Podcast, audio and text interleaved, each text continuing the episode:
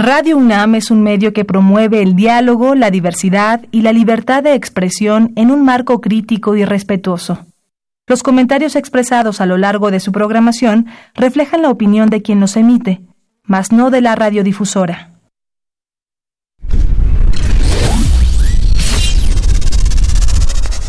Radio UNAM y la Facultad de Ingeniería presentan Ingeniería en Marcha. Divulgación del conocimiento. Innovaciones tecnológicas. Investigación en ingeniería y cultura. Acompáñanos. Esto es Ingeniería en Marcha.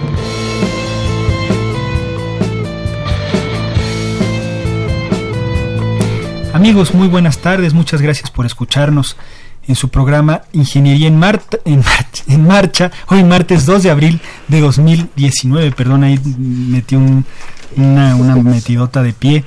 Eh, es el programa 14 del año, es el primer programa de abril. Eh, soy Rodrigo Sepúlveda y me acompaña Sandra Corona. ¿Cómo estás, Sandra? Hola, Rodrigo, muy bien. Buen, buen día a todos los que están escuchándonos por, por la radio o por internet más adelante. Les diremos cómo. Sí, este, yo creo que conviene que los invitemos, establezcan contacto con nosotros. Estamos muy contentos que nos estén escuchando, podrían estar escuchando cualquier otra estación en este momento. Muchas gracias por escucharnos y bueno, tenemos datos para que establezcan comunicación. Sí, si desean mandarnos sus comentarios por teléfono, está mi compañera Elizabeth Avilés en el 55 36 89 89. Y si en un momento más quieren ver la transmisión en vivo, búsquenos en Facebook como Ingeniería en Marcha. También si se han perdido los programas pasados, pueden descargar el podcast por www.enmarcha.unam.mx. Así es, hoy vamos a hablar de un tema bien interesante. Vamos a hablar de los distintos desarrollos robóticos que se, que se llevan, que se han eh, proyectado, que se ejecutan en la Facultad de Ingeniería. Eh, con muy buenos resultados se obtuvieron primeros lugares en el torneo mexicano de robótica. Eh, vamos a contar con la presencia de algunos de los miembros de los integrantes de los diferentes equipos. vamos a poderles hacer preguntas, platicar con ellos, hablar de la experiencia. Así que no se vayan, Acompáñenos. Estás en Ingeniería en Marcha. El programa radiofónico de la Facultad de Ingeniería. Si deseas escuchar el podcast del día de hoy y los de programas anteriores o descargar el manual de autoconstrucción, entra a nuestra página www.enmarcha.unam.mx.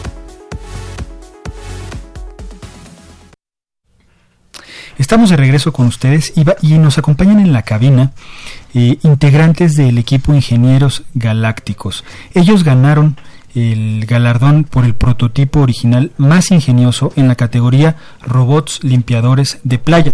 Está Manuel Alejandro Pano San Juan. ¿Cómo estás, Manuel? Hola, muy bien. Tú eres el mentor del equipo. Sí, yo soy el mentor. Eh, también está Leonardo Manuel de la Cruz Miranda. Leonardo, Ah, hola. ¿Cómo estás? Muy bien, muy bien. Ambos son eh, alumnos y tesistas de la Facultad de Ingeniería y finalmente, pero no menos importante, Andrea Palma Ortega. ¿Cómo estás, Andrea? ¿Qué tal? Buenas tardes. Ella es alumna de la Facultad de Ciencias, estás estudiando Ciencias de la Computación, tengo entendido. Efectivamente. Muy bien, pues bienvenidos, bienvenida eh, a este programa. Eh, estamos muy contentos de que pues le regresen a la facultad este, este título, este reconocimiento y platíquenos un, un poquito, bueno, eh, yo creo que primero eh, de la categoría de robots limpiadores de playa, ¿en qué consiste eso? Eh, ¿Qué hacen estos robots y contra quiénes compiten? Ah, pues bueno, el objetivo principal de la categoría de los robots limpiadores de playa, pues es justamente, como su nombre lo indica, eh, mm, diseñar eh, o hacer que los alumnos o los competidores que se inscriben a esta categoría eh, brinden soluciones para limpiar las playas. Eh, en este caso, pues se hace una simulación de una, de una arena que sería muy similar a la costa y los residuos que tenemos que limpiar son latas de color negro, muy similares a las, bueno, las latas de aluminio que cualquiera puede Claro. se puede comprar y Que, que sean de color negro influye en, el, en, en lo que hace el robot o cómo lo ve el robot, cómo lo detecta. Bueno, se, se establece que las latas sean de color negro para la competencia porque para como somos desarrolladores de prototipos Sí. es más fácil para el robot reconocer una lata de un color específico que reconocer cualquier tipo de basura Claro. en general. En este caso para la competencia es de color negro para que su detección a través de cámara sea más sencilla. Claro. La categoría en la que ustedes ganaron fue en eh, prototipo original más ingenioso. Eso es porque por cómo soluciona a la hora de limpiar o la forma del prototipo. No me imagino, me gustaría que, que nos describieran cómo es un robot que limpia la playa, qué forma tiene. Eh, pues bueno, eh, aquí, bueno, el, el premio que, que nos fue otorgado, pues fue precisamente por esto, porque, eh, bueno, o sea, igual quizá en la mente de todos los, de toda la audiencia, pues eh, puede haber como imágenes muy diversas sobre qué es un robot y más debido a la ciencia ficción, los libros, la literatura y el cine. Claro. Eh, pero ya cuando quieres eh, eh, brindar o dar una solución para problemas reales, pues tienes que enfrentarte a muchos inconvenientes. Entonces, el diseño no puede ser tan disparatado como... Que tenga brazos, sí. que salte, ¿no? O sea, en realidad debe, debe ser funcional y Claro. debe de eh, estar adaptado y diseñado para, eh, más que nada, eh, poderse desplazar bien en, en una playa. ¿Cómo es físicamente, Andrea, el robot? Bueno, nuestro robot tiene perfiles de bambú. Sí. Eh, lo esta es una parte por la que se nos fue otorgado eh, la, el galardón. También eh, diseñamos un nuevo sistema de tracción, es decir, un nuevo sistema de desplazamiento. Imprimimos a través de manufactura aditiva eh, dos tornillos. Espérame, eh, espérame, espérame, espérame. ¿Qué es, qué es eso? ¿Qué es eso? ¿Qué es eso? man- manufactura aditiva es lo que comúnmente se conoce como impresión 3D. Ah, ok, ok, ok. Sí, sí, sí. Ah, sí, nada, es como el nombre como correcto Técnico, ¿no? de decirlo. Ajá, Pero bueno, comúnmente es impresión 3D. Sí. Entonces lo diseñamos a través de computadora. Eh, nos pusimos a estudiar nosotros eh, pensando en la playa cómo son los animales que se desplazan justamente en la costa. Hicimos una investigación y hicimos un diseño a través de computadora para finalmente poderlo imprimi- imprimir y resultó pues dos eh, llantas que son más bien tornillos Sí. que se mueven muy fácilmente y sin atascarse a través de la arena que es un problema Es uno de los grandes retos, ¿no? De, es- de esta categoría. El Sí, desplazamiento. generalmente todos los equipos utilizan llantas o un sistema de orugas. Claro. Entonces nosotros, eh, bueno, partimos del design thinking, que es una metodología de diseño centrado en el usuario. Sí. Entonces empezamos a evaluar tanto hardware y software eh, y ver como las posibles soluciones. Y como decía Andrea, eh, evaluamos el, el- el- la arena como un fluido y vimos cómo se desplaza, eh, por ejemplo, el delfín, ¿no?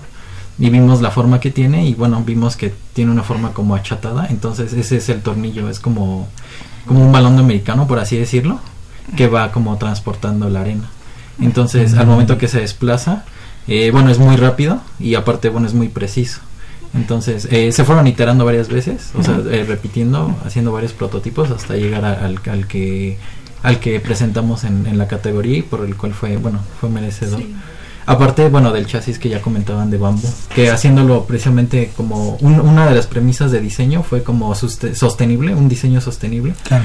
Entonces que todo el chasis, bueno, eh, en lugar de usar perfiles de aluminio o de metal, eh, se pueda como biodegradar, ¿no? Entonces, y, y bueno, y incluso sea como abierto para el público, o sea, en un futuro, bueno, que en las playas ya sea de México o de, de otros países pueda replicarse la tecnología y sea un poco económico, ¿no? Claro, le bajas, le bajas costos, ¿no? Supongo, si es de bambú, sí, ¿no? sí. Eh, ¿Y este tornillo, digamos, como que desplaza la arena hacia los lados o, o cómo funciona el...? Eh, O sea, ¿por qué fue óptima esta solución de que tenga forma de Ah, pues bueno, es que considerando la arena como un fluido, eh, eh, podría ser más eh, como muy similar a al tornillo de estas máquinas que pueden como triturar carne, no sé si Sí. se ha visto. Sí, sí, sí. Ajá, Sí, tiene sí, como un tornillo y justamente eso es, como la ventaja, o sea, porque va desplazando la, la arena? la área, pero así mismo tampoco la tampoco la compacta demasiado y también hace que el robot no se hunda porque en otras soluciones donde puedes utilizar llantas rígidas, si estas van muy rápido, pues vas a hacer que van Ajá, ¿no? se va a derrapar el robot y pues si la arena está muy húmeda o está muy seca, pues no va a pasar, no vas a lograr que el robot avance. También, bueno, buscamos que no solo esté en la arena, sino que nuestro prototipo después pueda mm, eh, ir en el agua, ¿no? o sea, flotando. Ah, claro. Ese es como el siguiente paso que Sí. estamos como en el desarrollo de la investigación. Nos dimos cuenta que, bueno, que con estos, eh, con este sistema también puede ir al agua y, bueno, obviamente eh, haciendo más ligero el diseño, eh, puede ir tanto, bueno, en los dos este, ambientes. Precisamente eh, le pusimos Asho, que es eh, un nombre corte de- un corto de ajolote, eh, porque queremos que sea como un robot tipo anfibio, Sí. es decir, que pueda, eh, pues, eh, Recoger. sí, recoger, Desplazarse. desplazarse, en ambos eh, tipos de terrenos, tanto el acuático como el terrestre, y precisamente en honor a es nuestro animal endémico Sí. mexicano, en peligro de extinción. Sí, que por cierto. Tener presente. Claro. Eh, ¿Qué es lo que se califica? Supongo que esta parte del prototipo es una de las este, de los rubros que se le evalúan, o sea, digamos el diseño, ¿no? Que fue el que ganaron.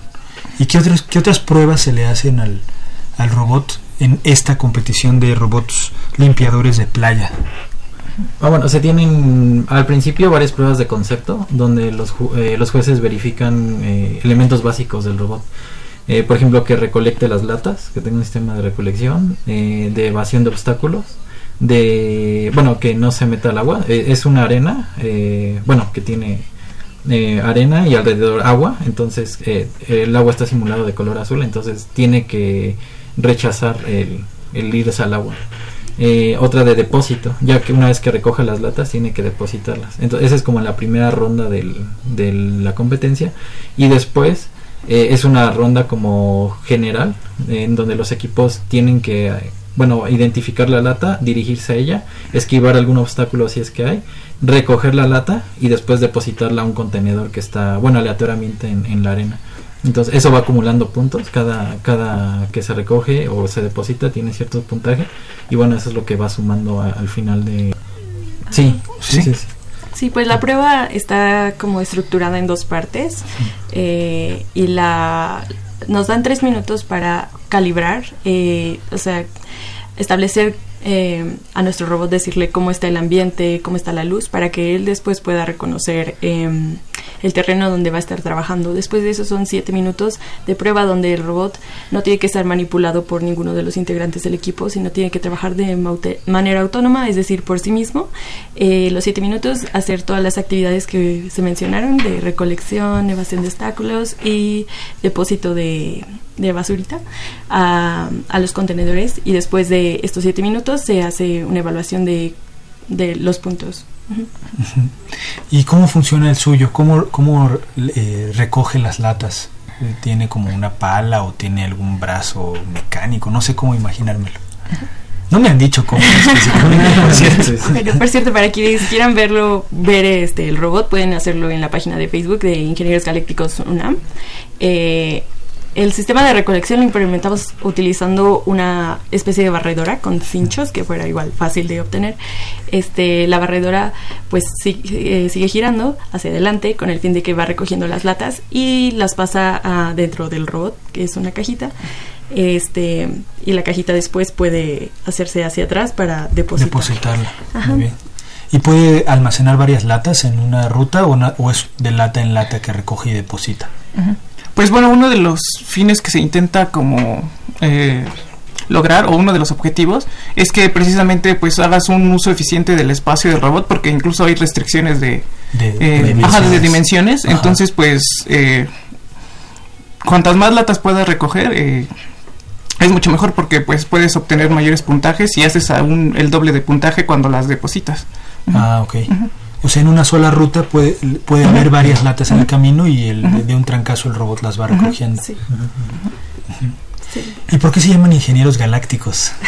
Su equipo, platíquenme. Bueno, Pues eh, la historia del nombre ya es bastante antigua y creo que surgió más como parte de la saga, o sea, ya llevamos eh, varios años eh, en nuestro equipo de ingenieros galácticos y igual surgían como palabras al azar o a veces no teníamos como muchas ideas, ¿no? Pero como la mayoría de en el equipo éramos eh, ingenieros o somos ingenieros y antes de eso pues había muchos eh, a, todos, bueno, no sé, a algunos miembros les gustaba la ciencia ficción o la... Ajá, todo este rollo de cosas espaciales. Entonces, de ahí de... vino como de ingenieros galácticos. ¿Sí? sí, ellos son, bueno, del equipo más joven de, laboratorio, o sea, están como a mitad de la carrera. Sí. son más como... Y ya tienen una historia de... Desde CSH están compitiendo en un ah, eh, evento de First, eh, bueno, así se llama el evento. Eh, luego en soccer, luego en soccer junior y otro que es de simulación de Co-Space. Entonces, bueno, ya eh, son de varios equipos y ya después se conformó, se juntaron y bueno, se conformó el equipo de limpiadores de playa. Entonces, bueno, y ya ellos eligieron el nombre. Digo, yo, yo ya después este, los tomé como mentores, pero ellos ya este, ya, lo tenían el, nombre como elegido. Bueno, este torneo mexicano de robótica, este, ¿es la primera vez que se celebra o ya es tradicional? ¿Y en dónde fue? Platíquenme un poco de esa experiencia de la competencia. Pues ya lleva más de 10 ediciones. Eh, esta edición fue en la ciudad de Zapopan, en Jalisco, eh, específicamente en el campus del Tecnológico de Monterrey, de Guadalajara. Eh, ya lleva muchos años y mientras pasan los años más categorías se, se agregan al evento. Ahorita son cerca de 15 categorías y cada una tiene distintos fines, pero el fin principal es que nosotros vayamos, compartamos los conocimientos y los avances que, que, cada escuela, que cada institución va desarrollando en, en, ingeniería, específicamente en el área de robótica, y pues se creen nuevas soluciones a los problemas reales. Por ejemplo, la categoría de limpiador de playa es una categoría que se creó a partir de la problemática que se vio en las playas mexicanas. Claro. Eh, eh, ¿Este torneo es exclusivo para universidades mexicanas o pueden entrar alumnos de cualquier nivel y pueden entrar alumnos de Latinoamérica o, son puras universidades inscritas mexicanas? Mm, ah, bueno, el torneo en general, no, desde secundaria, o sea, de todos los niveles, eh, no exclusivamente de una dependencia, también hay como escuelas de robótica que concursan. Ah, ok, ok. O sea, de nivel, sí, desde primaria hasta incluso posgrado. Sí. dependiendo de la complejidad de la categoría. ¿Y son mexicanos todas las Sí, al menos hemos visto, ajá, la mayoría son mexicanos, de varios estados de la República, sí. pero al menos, bueno, esta edición y algunas que en las que hemos participado no hemos visto extranjeros. Entonces, sí es la más importante a nivel de a nivel México nacional, porque la organiza la Federación Mexicana de Robótica. Entonces, en algunos casos, eh, las categorías tienen un pase al Mundial de Robótica, al más importante. Eh, bueno, en limpiadores de playa, como no hay un concurso internacional, solo se queda localmente. Antes sí había pases a Latinoamérica Robótica o a otros eh, eventos. Sí. Creo que hay preguntas del, del público. tenemos comentarios en redes sociales. Julio César Martínez dice un saludo, un saludo para todo el equipo de Ingenieros Galácticos. Quería saber dónde los pueden seguir, que ya dijeron en Facebook, Ingenieros Galácticos UNAM. Eh, Luis Bus dice, ¿a qué hora sales por el pan, Pano? Pérez te dice, hola, Pano. Aristides H. García Reyes, felicidades por su proyecto. Roberto Avilés, puntos. Eh, qué guapo se ven. Manu Pérez, hola, Roberto. Vázquez Meléndez de Lindavista dice, envía saludos y pregunta qué nos pueden compartir sobre los detectores de vidrio en la playa y de tesoros. Y Elizabeth Avilés nos pregunta, ¿cuáles fueron las características de su prototipo que los hicieron merecedores como el más original en la categoría y qué lo hace único? Claro, pues respondiendo a la última pregunta, eh, lo que pasa es que por lo mismo que mencionó mi compañero Leonardo, eh, el ambiente nos pone muchas restricciones. Aunque nosotros queramos volarnos con nuestra imaginación en el diseño, la realidad no nos, no nos lo permite eh, porque las condiciones así eh, lo requieren. Requieren diseños que sean muy ah, específicos y a veces salirse de ese diseño es bastante complicado. en nuestro caso, en esa categoría nunca se había visto que un equipo cambiara el sistema de movimiento. Casi siempre llevan llantas sobre orugas. Es la primera vez que un equipo inscribe un robot con este nuevo sistema a través de tornillos. Y también es la primera vez que alguien lleva un este un robot con perfiles de bambú y lo intenta hacer sostenible para pues no ser más parte de, del problema que queremos eliminar, sino más bien ayudar a solucionarlo también haciendo eh, parcialmente degradable el robot. Aunado a ello, bueno, se utiliza un middleware que se llama ROS, que es bueno eh, una interfaz que se está utilizando mucho en, en, robots tanto educativos como comerciales. Entonces ya todos los robots van a estar este bueno, pues se programa en C++ y, y Python, pero van a utilizar este sistema que es ROS, que es Robot Operating System, que es abierto, bueno, es, es parte de una iniciativa mundial para, bueno, para hacer este, bueno, para programar los robots. Entonces también eh, en ningún robot me parece ha, eh, ha usado este sistema en, en esta categoría. Ah. Entonces ya es un poco más este, elevado la complejidad tanto de software y, y también, bueno, eh, los materiales que se utilizaron también muchas veces fueron reciclados. O sea, teníamos mallas, así por ejemplo, para hacer la, la, la caja, el contenedor. Entonces no se compraron, sino era la idea como eficientar todo. Supongo que pudieron bajar bastante los costos, los costos en general del robot comparado con lo que porque ya, ya ya han participado no la UNAM ya ha participado en esta categoría de limpiadores de playas.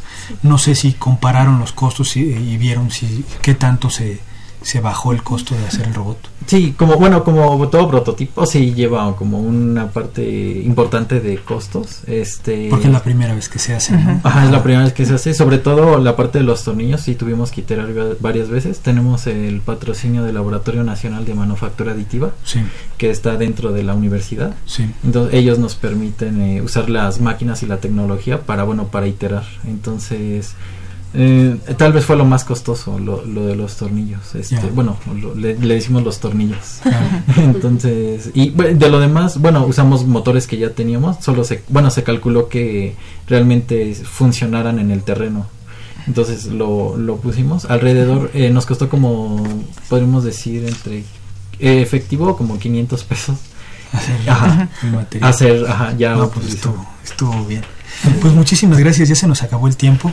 Muchas felicidades por traer a la UNAM eh, este reconocimiento y de todas maneras vamos a seguir platicando del tema con sus con sus compañeros. Hay varios equipos de robótica. Gracias por estar aquí. Muchísimas Al gracias, contrario, gracias, por la invitación. Gracias. Estás en Ingeniería en Marcha. Si deseas escuchar el podcast del día de hoy y los de programas anteriores o descargar el manual de autoconstrucción, entra a nuestra página www.enmarcha.unam.mx.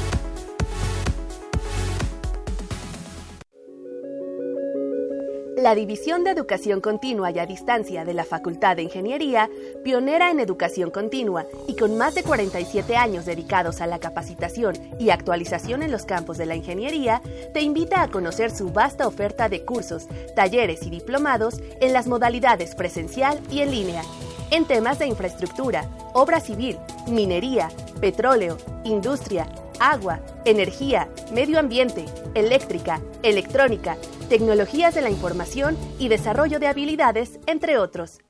Inscríbete en la página www.minería.unam.mx o llama a los teléfonos 5521 4021 al 24.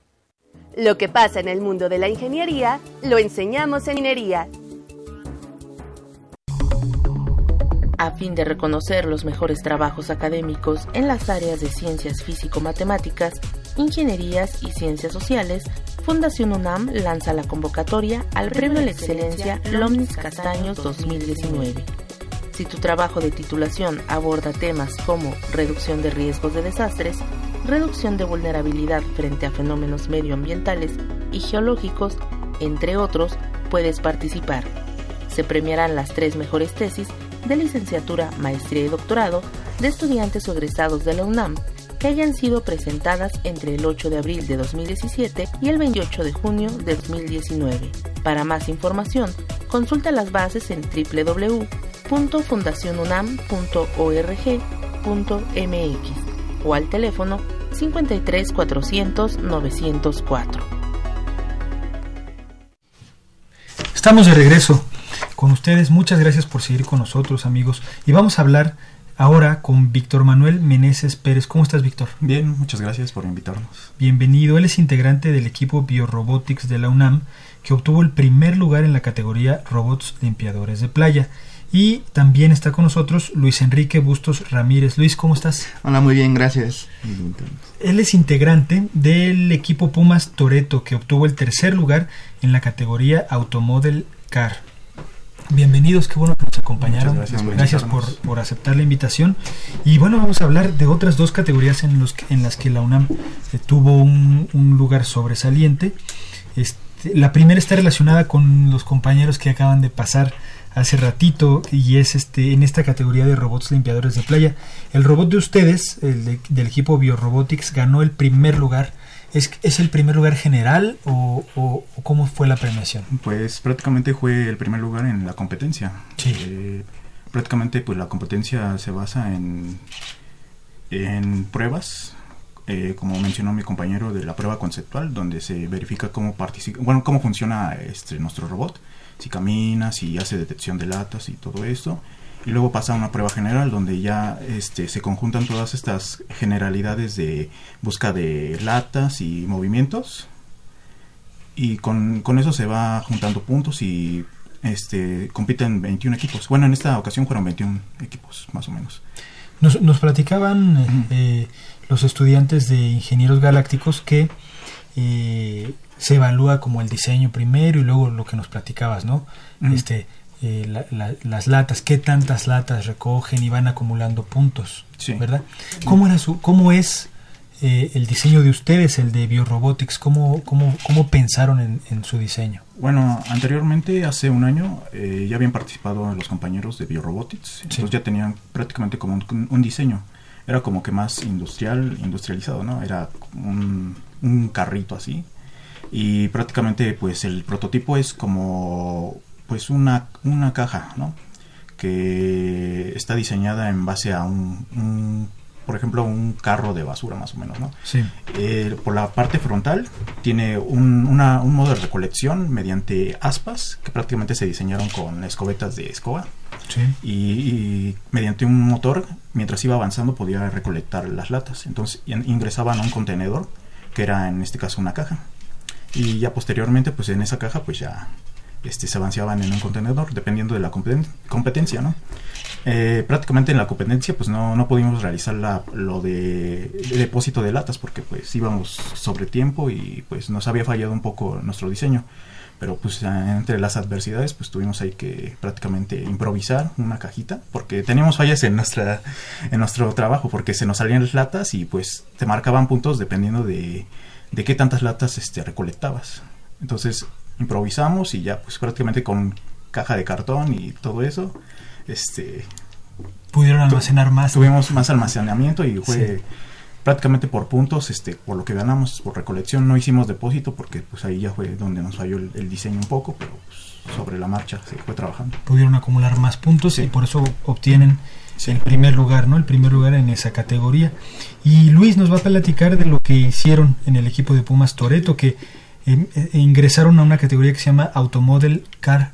Sí, ¿Verdad? este, bueno, estos coches eh, fueron donados por un doctor de Alemania, si mal no me acuerdo. Eh, hay varios, hay 30 en todo México. De la competencia fuimos 6. Pero lo que pasa es que estos automóviles tienen diferentes versiones. Nosotros trabajamos con la primera versión. Lo único que radica es básicamente en el tiempo de que, hace procesos, que calcula cosas el robot y en la cámara. Bueno, en la posición de la cámara.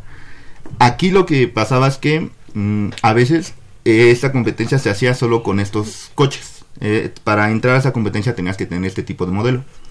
Este año se dejó precisamente que entraran coches que no eran de este modelo y pues había de todo, ¿no? Había coches que se veían súper bien, pero que la verdad llegaban a no tener el mejor desempeño por, por cosas de procesamiento y todo eso.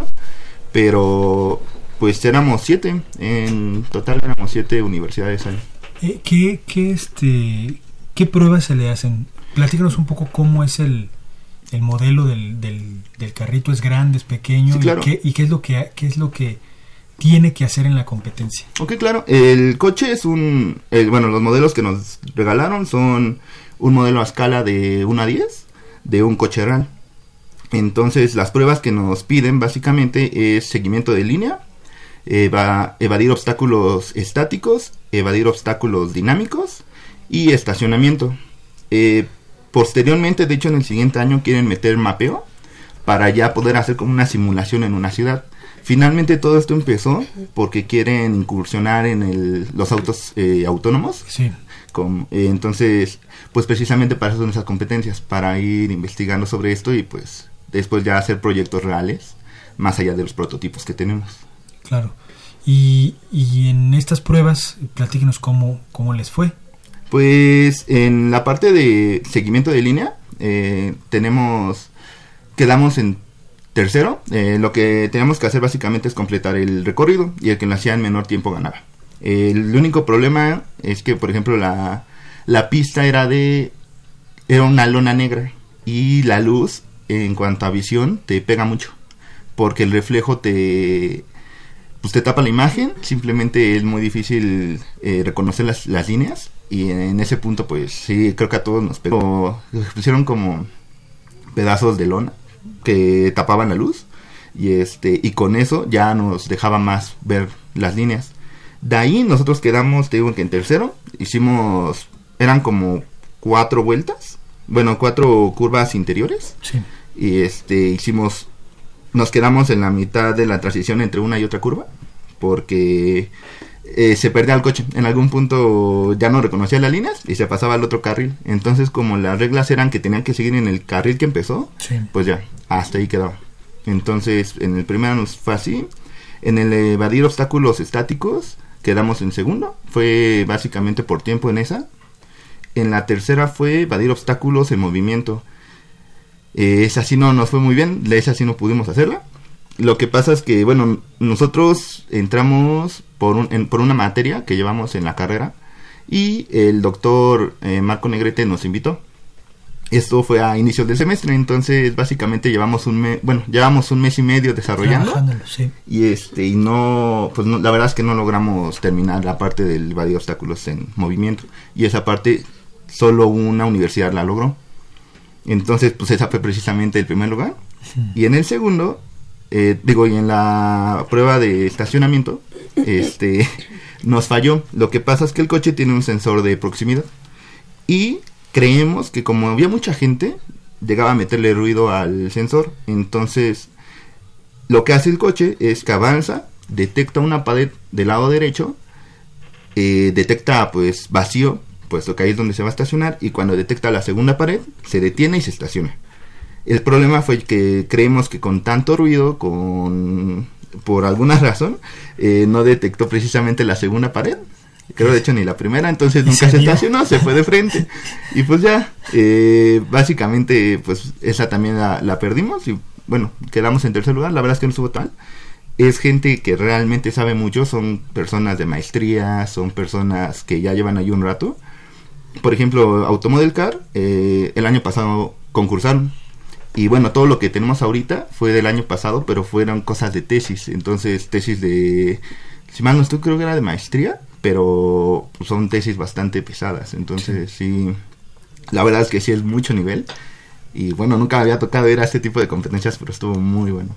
El, el diseño, más bien, e- este robot, digamos, lo que trabajan ustedes es el código para que se comporte como les piden en la competencia y el modelito físico es el que les, el que fue donado, ¿no? Por Sí, exacto, este exacto. doctor. Nosotros nos encargamos más que nada de la lógica, de cómo, se comporta, ¿no? Ujú. Ajá, ya, ya, ya. Y ya, este, digo, ahorita ya está dejando que entren coches que se arman por sí solos. Pero, bueno, que lo armó un equipo, pero pues, en general eran los que nos los regalaron. Claro. Que por ahí tiene algunos bugs, pero está súper bien. Tiene, tiene cosas como que de repente no se ve muy bien la imagen o que falla la imagen, pero pues lo reinicia, lo prendes y ya quedó. Ya. No hay nada como bueno. resetear. ¿no? Sí, sí, sí. Ay, creo que hay una, hay una pregunta del público. Por Sí. redes, Huguín Sánchez pregunta a Biorobotics quién les patrocinó el material de su depósito de latas. Julio César Martínez Castillo pregunta por qué Pumas Toreto. Andrea Palma Ortega para Luis pregunta qué te motivó a participar en el torneo. Y por teléfono, Esmeralda Arismendi de Álvaro Obregón nos dice felicito a todos los participantes y pregunta después de este certamen qué va a pasar con su tecnología. ¿Tienen propuestas para usarla o fabricarla? Y bueno, pues primeramente, pues a la de eh, la pregunta por teléfono, pues podemos responder que pues está a la disposición nuestro material. Si quieren contactarnos, prácticamente estamos en página de internet, igual nos pueden buscar como Biorobotics. es este la patente, bueno, la, la página de la, del laboratorio de, de la UNAM. Y más aparte, en Facebook nos pueden buscar como Biorobotics y ahí pueden ver este nuestro modelo del robot. Pueden conta- contactarnos y también pues este, está, estamos a sus disposiciones para, pues, para lo que necesiten. Si quieren saber más, pues adelante. Eh, y pues, ¿cuál era la, la otra pregunta? ¿Por qué Pumas Toreto y qué te motivó a participarles? Sí, claro, este Pumas Toreto, básicamente Pumas pues porque casi todos los equipos tienen algo de Pumas o UNAM en su nombre y Toreto, la verdad es que cuando yo llegué se llamaba así.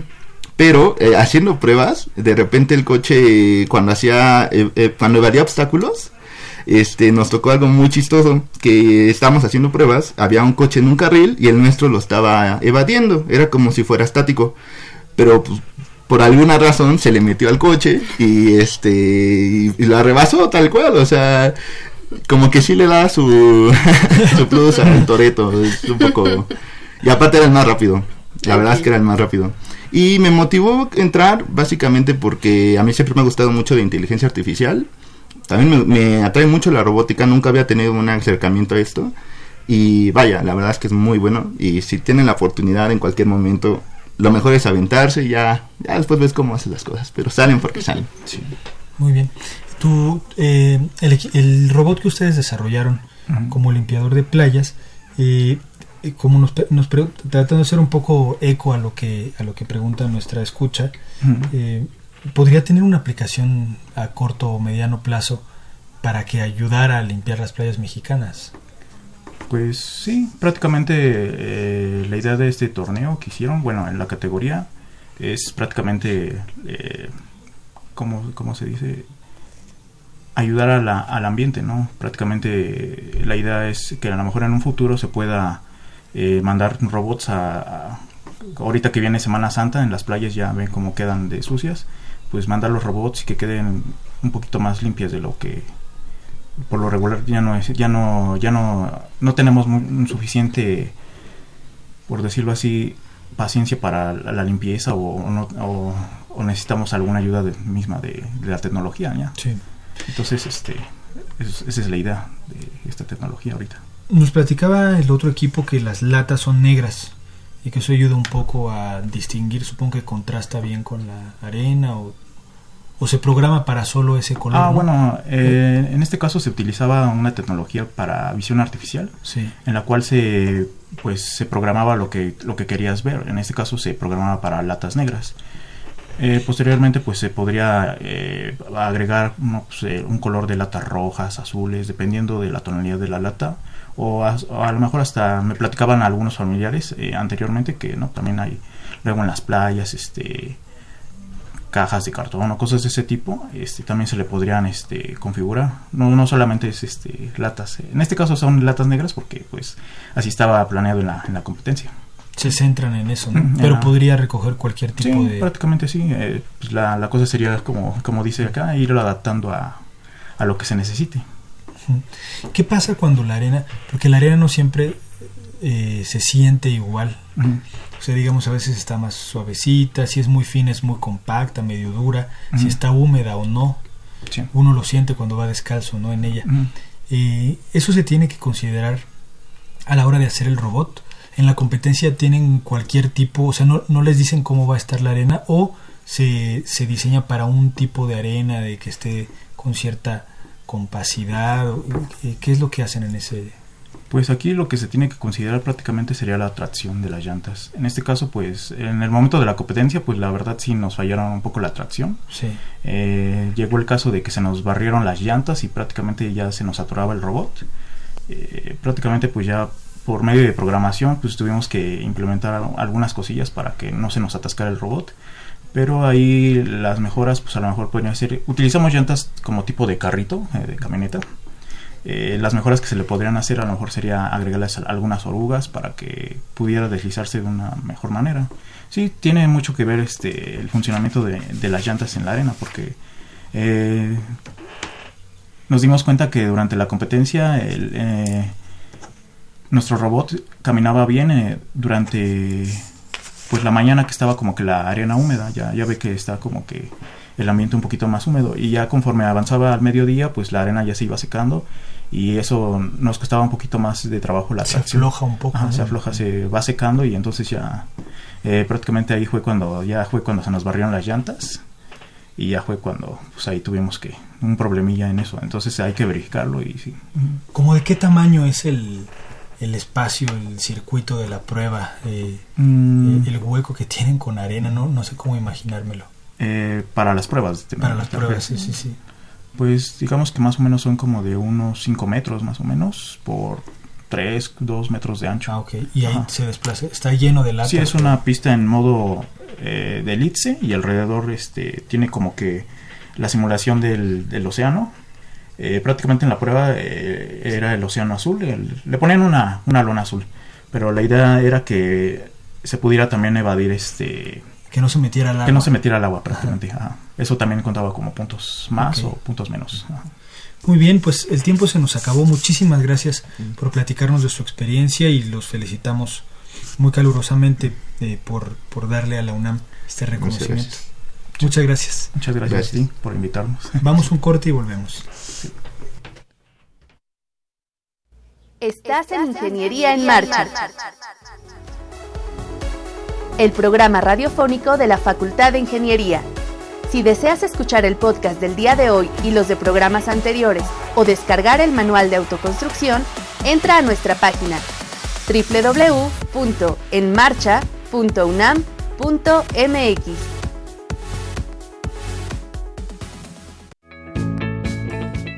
a la vanguardia en el mundo de las telecomunicaciones? Cursa la maestría en Ingeniería en Telecomunicaciones. Estudia con especialistas en comunicaciones satelitales, fibras ópticas, telefonía 4G y 5G y radiodifusión digital, entre otras innovadoras tecnologías.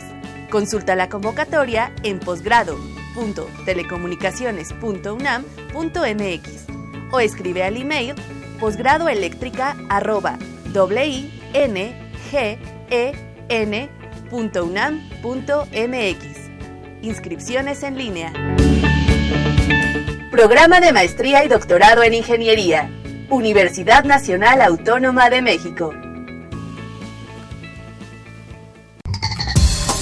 Con el propósito de promover y reconocer la investigación científica, se abre la convocatoria al Premio VAL UNAM Ciencias de la Tierra 2018-2019. Si obtuviste tu título profesional o grado académico en la UNAM y tu trabajo aborda temas de geología, minería, petróleo y química metalúrgica, inscríbete. Podrán participar las tesis presentadas durante 2018 y hasta antes del 2 de agosto de 2019. Se premiará a los tres mejores trabajos en las categorías de licenciatura, maestría y doctorado. Consulta las bases en www.fundacionunam.org.mx o al teléfono 53 400 904.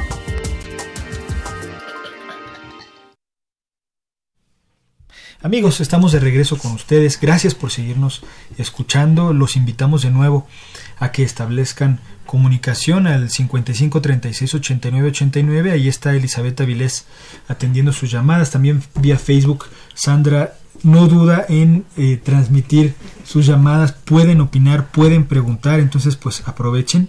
Ahora nos acompaña en cabina Luis Eduardo González Nava. ¿Cómo estás, Luis? Ah, pues muy bien, aquí feliz de ser invitado.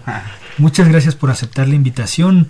Eh, tú eres integrante del equipo Pumas Justina, que obtuvo el primer lugar en la categoría Robocop at Home.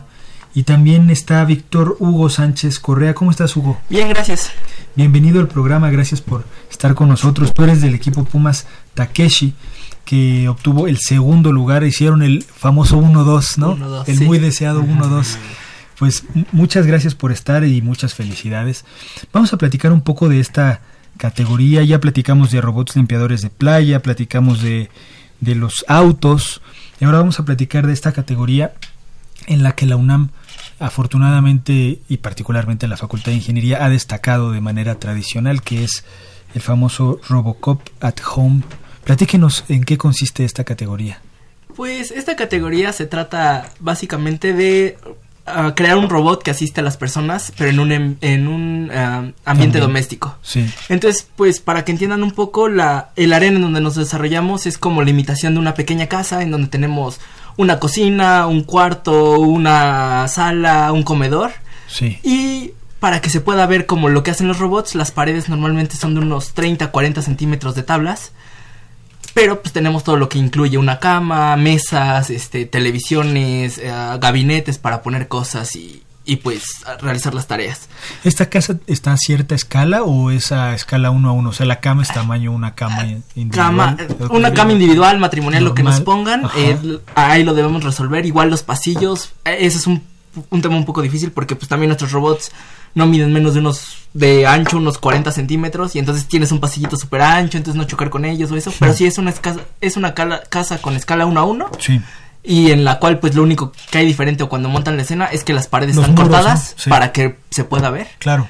Y pues las tareas que nos piden normalmente son de reconocimiento de voz o, o que nos puedan dar órdenes y ejecutar esas órdenes. Varían mucho, pero principalmente son esas dos cosas. ¿Qué es lo que se evalúa en la competencia? ¿Qué tienen que hacer los robots? Pues hay este, varias categorías. eh, en una es eh, Storing Groceries, que en español sería como almacenar víveres. Por ejemplo, hay este un, un, alma, un este, almacén ahí. Eh, y en la mesa hay diferentes cosas que el robot debe tener este, en su base de conocimientos ya. Y debe ordenarlas, mover sus brazos para ordenarlas en diferentes secciones. Esa es este, la principal cuestión. Digamos, llegas del súper, avientas ahí las bolsas y el robot debe ser capaz de, de almacenarlas en orden en Ajá. una alacena. en ciertas categorías y este y inclusive inclusive si no si no tienen su base de conocimiento ciertas ciertas cosas pues este pues nada más dice que no la reconoce pero aún así las puede manipular Claro. ¿Qué más? qué, qué otra ¿Qué prueba más? se le hace? Eh, eh, bueno, lo que evalúan en las pruebas es totalmente diferente porque es por pruebas. Entonces en el rulebook ahí te viene así de... El, el main, el, pro- el propósito principal de esta prueba es tal. Y esto te da tantos puntos. Y viene lo que te quita puntos, pedir as- asistencia de un humano, que te abran cierta puerta o eso. Y viene lo que te dan puntos extras. Ah, pues es que si logras hacer esto que es más difícil te dan puntos extras. Entonces él ya describió una prueba, yo les podría describir otra que se llama eh, Help Me Carry.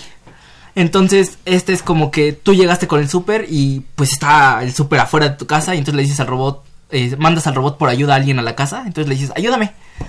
Entonces este robot tiene que ir a la casa, este, decirle al, al humano, eh, hola, Transmitir el eh, mensaje. Ah, transmitir el mensaje. Sí. ¿Sabes qué? Hay, hay súper allá afuera, necesitamos que nos ayudes. Sí. Porque el robot, pues en estas épocas puede cargar, pero pues cosas muy ligeras, no Sí. podría cargar bolsas muy pesadas. Sí. Y no solo eso, el humano, pero ¿a dónde? Entonces el robot hace que el humano te siga ir vigilando que te siga, llevarlo al punto y este y decirle, bueno, aquí es este pues aquí aquí están las cosas, pues ya haz lo que quieras, ¿no? Entonces, sí son pruebas muy variadas, eh, tareas que como para nosotros nos suenan muy sencillas o, o muy fáciles de hacer. Este, pues para un robot no no es tan sencillo, entonces hay que son pruebas que combinan como problemas de navegación, de manipulación y de planeación. Participaron con dos robots en esta categoría, Justina y Takeshi. ¿Cómo son? Justina es un androide hecho meramente por la Facultad de Ingeniería, así que desde cero, ah, podría decirse que ya tiene 12 años el proyecto, Sí. pero el modelo que presentamos ya tiene unos 3 años apenas, dado que pues unos este, se fueron haciendo modificaciones, unos fueron donados a otras personas, pero el proyecto sigue. ¿De qué tamaño es? Es aproximadamente, bueno, es que es variable dado que puede incrementar su torso, Ah, ajá, pues como de unos, unos 60. Unos 60. Ajá, pero puede variar dependiendo las necesidades y tienen que alcanzar cosas este Altos. arriba, ajá. Que se para de puntitas, digamos, Ajá. ¿no? Crece. Algo así. ajá. Y o si tiene que, que recoger bolsas este más o menos de una altura baja, puede puede hacerlo exactamente eso. Y, y es este de forma humanoide. Ajá. Tiene Ah, brazos. semi- Semi-humanoide podría decirse, da- Sí. dado que este abajo tiene como robotina, unas rueditas. Ajá. Y este, y pues ya de la parte de arriba ya, ya tiene varias este articulaciones. Y tiene, puede mover su cabeza, puede, sí, varias de esas cosas. ¿Qué tiene en su cabeza? Supongo que la información de video, ¿no? Que le Ajá. entra o... Eh, ahí estamos usando un Kinect y este micrófonos en general para, para poder reco- eh, reconocer el ambiente. Sí. ¿Y Takeshi?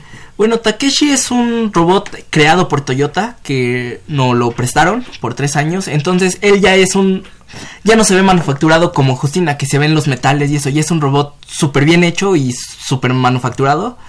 Este, que mide aproximadamente unos 70 centímetros de alto y es circular su base, entonces debe tener como unos 35 centímetros de radio. No, de diámetro. Este, ¿cómo se llama? también tiene un torso que se puede alzar. Cuando se alza el torso y alzando su brazo, la altura máxima que te da de dar es como 1.70, 1.60. Eh, pero sí, es, él justo está diseñado para, para, pues, estar en la casa. Y, pues, de hecho, tenemos una, una, en la Robocop, a la, competencia de Australia, tenemos nuestra liga especial. Justina participa como OPL y nosotros tenemos nuestra liga que es DSPL que es de robots que ya están... Ajá, OPL significa Open Platform League, una plataforma abierta, tú le puedes hacer y poner lo que quieras, pero mientras que Takeshi no, con, lo que tenemos de recursos, tenemos que ideárnosla para solucionar el problema que nos piden. Y las otras eh, universidades compiten con robots muy similares. Con el mismo robot. Con el mismo este, Sí, eh, en, esta categoría en DSPL, Domestic Standard Platform League o algo así, todos competimos con el mismo robot, entonces todos tenemos igualdad de equidad de en, cuestión de hardware, pero ya lo que lo que pues resaltan son tus las instrucciones, ¿no? tus algoritmos, exactamente. Claro. Ah, porque por ejemplo, ah, hicimos una prueba que se llama Speech and Person Recognize en el cual ellos pues con un arreglo de micrófono sí podían dar una vuelta de 360 pues reconocer comandos desde cualquier ángulo, ¿no? Y nosotros por la categoría que tenemos, pues solo podemos reconocer de, de o por el arreglo de micrófonos que tenemos, lo podemos hacer desde ciertos ángulos. Entonces, sí cambian un poquito de cosas. O sea, digamos, tú le hablas de espaldas al robot y ya no te escucha bien. No tanto tú de hablar de espaldas, sino que estés atrás del robot, por ejemplo, ya no te escucharía bien. Necesito estar... Eh, de preferencia de frente y a ciertos grados, eh, pero, o sea, lo que baja es la probabilidad de que te entienda. tal, vez si le hablas muy fuerte de un lado te va a entender porque le va a llegar, pero en general puede, puede bajar un poco esa parte. ¿Y qué tipo de comandos se le pueden dar? O, eh, digamos, ¿entiende, habla en español? ¿Entiende el español? Entiende el lenguaje natural, sí. lo que llamamos Pero inglés. Eh, inglés. Y también tiene este paquetes en español. Este ha salido en algunas noticias también este cuando le puedes dar órdenes en español. Pero generalmente como se usa para competencias internacionales tiene que hablar inglés. Mm, ok, y es tipo lo que hacemos con los teléfonos inteligentes o con estos dispositivos que son para casa, ¿no? Que le dices, reproduce tal canción o prende la tele o nada más que él lo traduce en algún movimiento, ¿no? Del propio robot. Sí, de hecho hay una prueba que se llama GPSR, eh, no me acuerdo exactamente qué significa, pero es como General Purpose Robot Service. Sí. Este, entonces literalmente es como de decirle, tráeme una coca. Y entonces él tiene que hacer todo un proceso para discernir de dónde es el lugar tal vez más probable de, que esté la coca. Eh, entonces ir al lugar en donde está, tomar la coca, guardar el lugar en donde se la pidieron y llevársela al humano que se la pidió. Entonces sí, eh, esa es una prueba pues un poco compleja porque pues la planeación como les digo, para nosotros es como muy simple o lo hacemos normal, pero para un robot no, o sea, ejecuta órdenes. Entonces generar todo eso es, es, está un poco, es complejo y eso es lo que hacemos. Digamos, si, si ah, hay una pregunta del público. Sí, bueno, en general tenemos muchas preguntas. Les voy a pedir por favor que al rato ustedes se conecten y contesten porque son muchas. Pero las preguntas en general van enfocadas hacia qué viene en el futuro, si van a participar en Sydney y cuál es el papel de la robótica mexicana en el mundo. Pues sí, este, tenemos planeado este, participar en Sydney. Pues hay mucho trabajo que hacer todavía y poco tiempo y pocas personas. Así que únanse, ¿no? Sí, sí, sí. Este, sí, la, la idea es, eh, me parece que el 2 al 9 de julio, eh, la Robocop en Australia. Eh, pues ahora sí que ya cada quien nos organizamos como equipo con equipo. Ah, en, en, nuestro caso particular tenemos primero una competencia ahorita el 15 de abril, entonces a esa le estamos dando prioridad. Y en paralelo, pues vamos empezando a trabajar como, como, o terminar de desarrollar para la otra competencia. ¿Cómo vemos a la robótica en México? Pues la verdad va a ser mi primera experiencia en una Robocop. Eh, acabo de entrar al laboratorio hace un año y este año pues me dieron la oportunidad de ir y colaborar. Entonces, pues no tengo un, un, un, amplio conocimiento de ello, pero creo que los papeles que ha desarrollado el laboratorio en este tipo de competencias han sido muy buenos desde 2012 me parece no han, no han, no han dejado de pasar a las finales. El año pasado los dos equipos tuvieron eh, un segundo lugar. Eh, en el caso de Takeshi, pues el robot llegó en febrero, se fue a la competencia en junio y ganó un segundo lugar. O sea, en cuatro meses de desarrollo de software, eh, pues fue un papel bastante bueno. Claro, claro. Entonces, pues creo que en general en- no hacemos mal la robótica, pero creo que sí nos faltaría como seguirla haciendo o, o también un financiamiento, porque también No es barato. no es barato, o sea, Sí, sí. nosotros conseguimos, bueno, no personalmente, pero laboratorios en casa de conseguirnos, eh, pues, ah, fondos de donde puede, la, la, la- la facultad, eh, los posgrados, algunas empresas privadas eh, no- nos dan apoyo, nos apoyan con materiales, entonces sí, realmente, por ejemplo, para Robocop, pues a lo que nos vamos es, nos pagan el, el, el transporte, pero pues el hospedaje, la comida, las inscripciones, ahora que necesitamos visa, pues todo corre por, por nuestra parte. Entonces sí, tal vez un poco más de, de apoyo nos caería súper bien. Y pues gusto por ello, porque también todos los que estamos en ese laboratorio es por gusto por lo que hacemos y es lo que te inspira a ir diario y a seguir trabajando y mejorando esos robots. ¿Y dónde los pueden contactar si es que alguien quisiera apoyar? Ah, bueno, eh, nuestra página eh, es biorobotics.fi-p.unam.mx. Ahí normalmente están todas las páginas de contacto. Este, si no, en el posgrado de ingeniería eh, con el doctor Savage, pues yo creo que no habría ningún problema si alguien gusta donar, pero sí, eh, pues ahí serían como, ahí está todo la información. ¿Qué tan lejos estamos de que un robot de este tipo de servicio doméstico lo veamos en la casa, así como ya es una realidad estas aspiradoras, ¿no? Que limpian todo el día y cuando ya se descargaron se van solitas a recargar y las puedes desde el celular activar. ¿Qué tan lejos estamos? Pues yo diría que todavía nos falta bastante. Más, bueno, más que nada para abaratar costos, industrializar más el mercado. Sí. Porque ahorita la- las patentes que estamos haciendo de Justina y todo esto, este, pues sí, este, salen caras más que nada porque no, no tenemos una línea de producción para hacer varias. Sí. Am, también para seguir desarrollando el, hor- el hardware para reconocimiento de, de lenguaje o, o de visión artificial. Claro. Sí, toda- todavía falta. Este. pues, No, no podría dar una fecha específica. No, pero sí bastantes años, o sea, más de 10, 15 años. Es poder abaratar el costo Claro.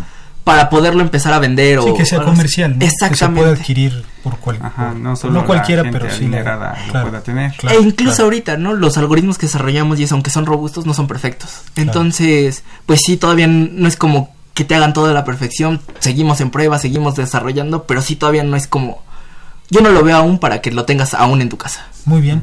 Pues el tiempo se nos ha acabado, me da tristeza porque esto vuela, pero bueno, eh, todo lo que empieza termina. Eh, nos despedimos, agradecemos su preferencia y a ustedes en especial gracias por aceptar la invitación de estar con nosotros.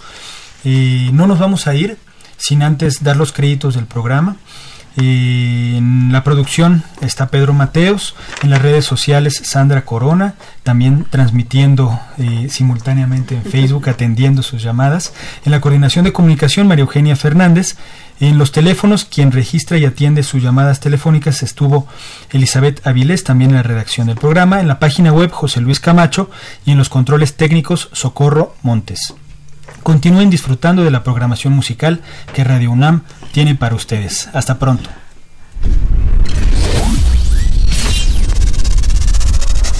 Radio UNAM y la Facultad de Ingeniería presentaron Ingeniería en Marcha.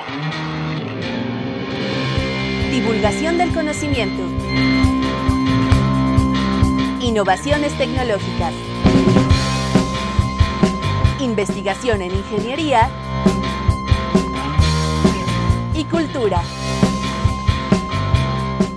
Ingeniería en Marcha.